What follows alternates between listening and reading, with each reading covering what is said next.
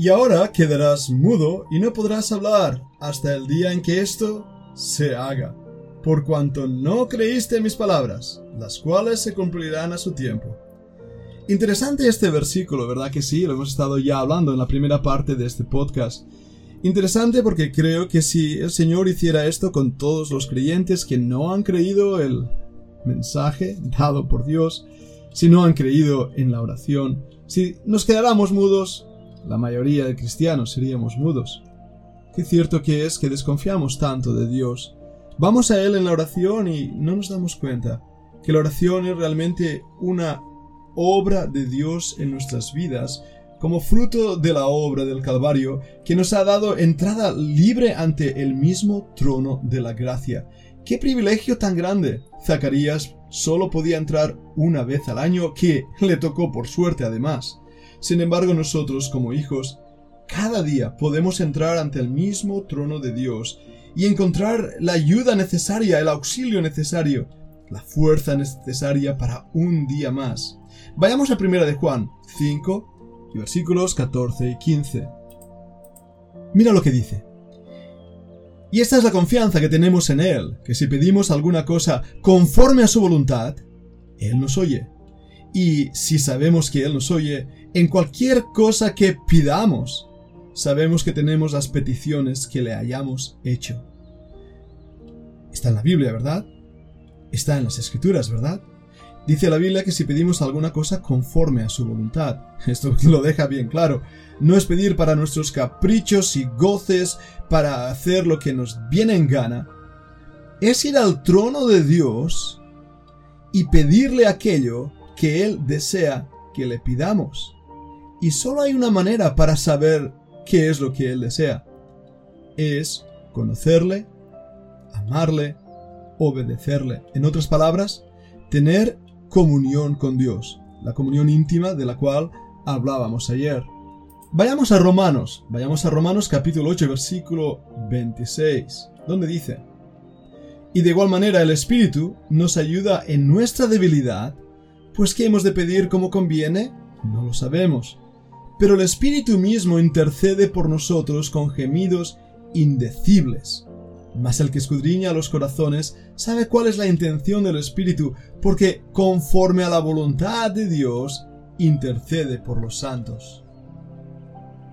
Ahí está la clave. La obra de Dios en el espíritu del creyente, llevándonos a la oración. De hecho, en el Antiguo Testamento, el incienso es una tipología del Espíritu Santo subiendo ante la presencia del Padre.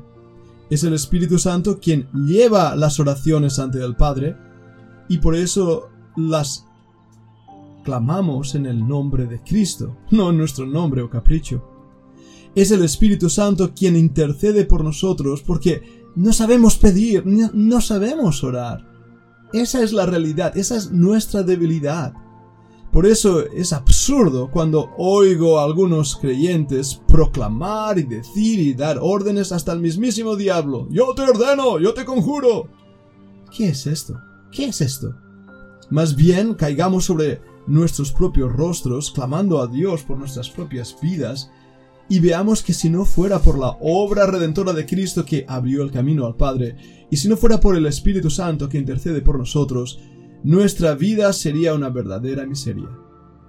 Tenemos un privilegio que no usamos. Vamos a ser prácticos en estas verdades espirituales que he estado mencionando.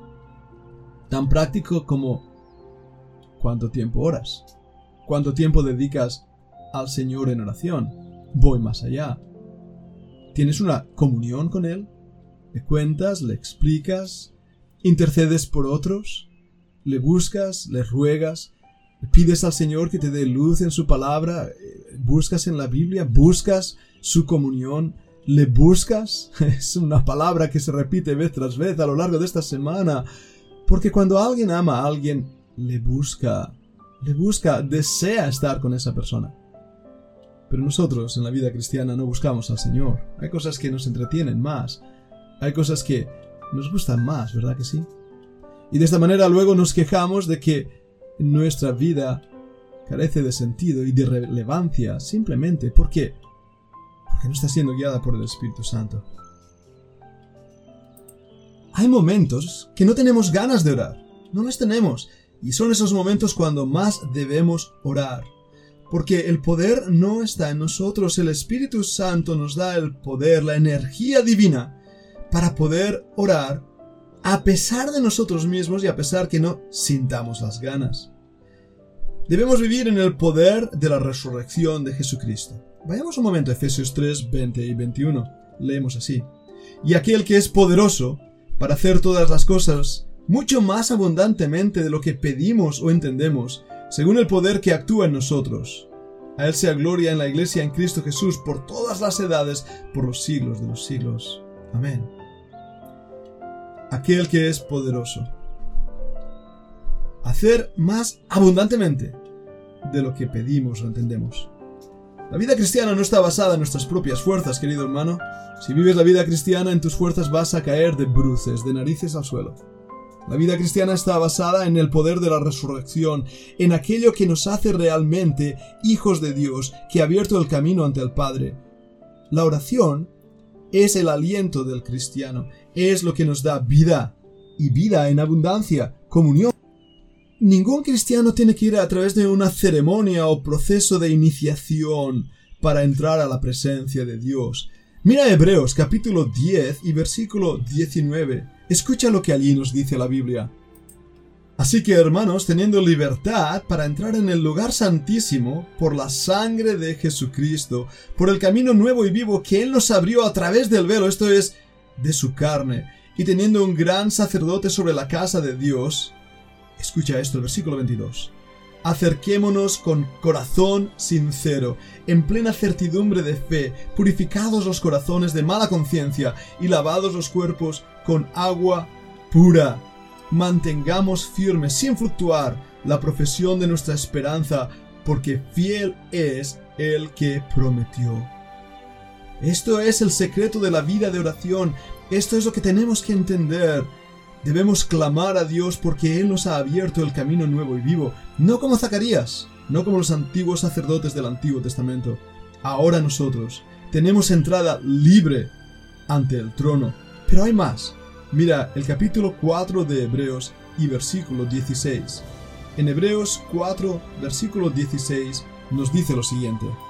Acerquémonos pues confiadamente ante el trono de la gracia, para alcanzar misericordia y hallar gracia para el oportuno socorro. Hermanos, la oración en la vida del creyente debe adquirir un lugar importante, pero debe ser una oración sincera, de corazón, creyendo en Dios que nos ha prometido. ¿Qué vamos a hacer con estas verdades que hemos estado escuchando? Está bien. Es momento de dejar de tambalear en nuestras rodillas, de levantarnos, erguirnos, ponernos firmes y estar ante el trono de Dios clamando a Él. Deja ya la vida cristiana superficial, deja ya las tonterías religiosas y simplemente busca a Dios con todo tu corazón, con toda tu alma, con todas tus fuerzas. Sí, deberás luchar para ello, está bien, hazlo. Quiere el Señor llevarnos a un secreto de intimidad con Dios donde nadie más nos vea que Él. Pero ese secreto nos permita entrar ante su presencia libremente fuerte y seguramente, con la certeza de que hemos hallado el socorro necesario. ¿Estás triste? Ora. ¿Estás agobiado? Ora. ¿Estás alegre y agradecido? Ora.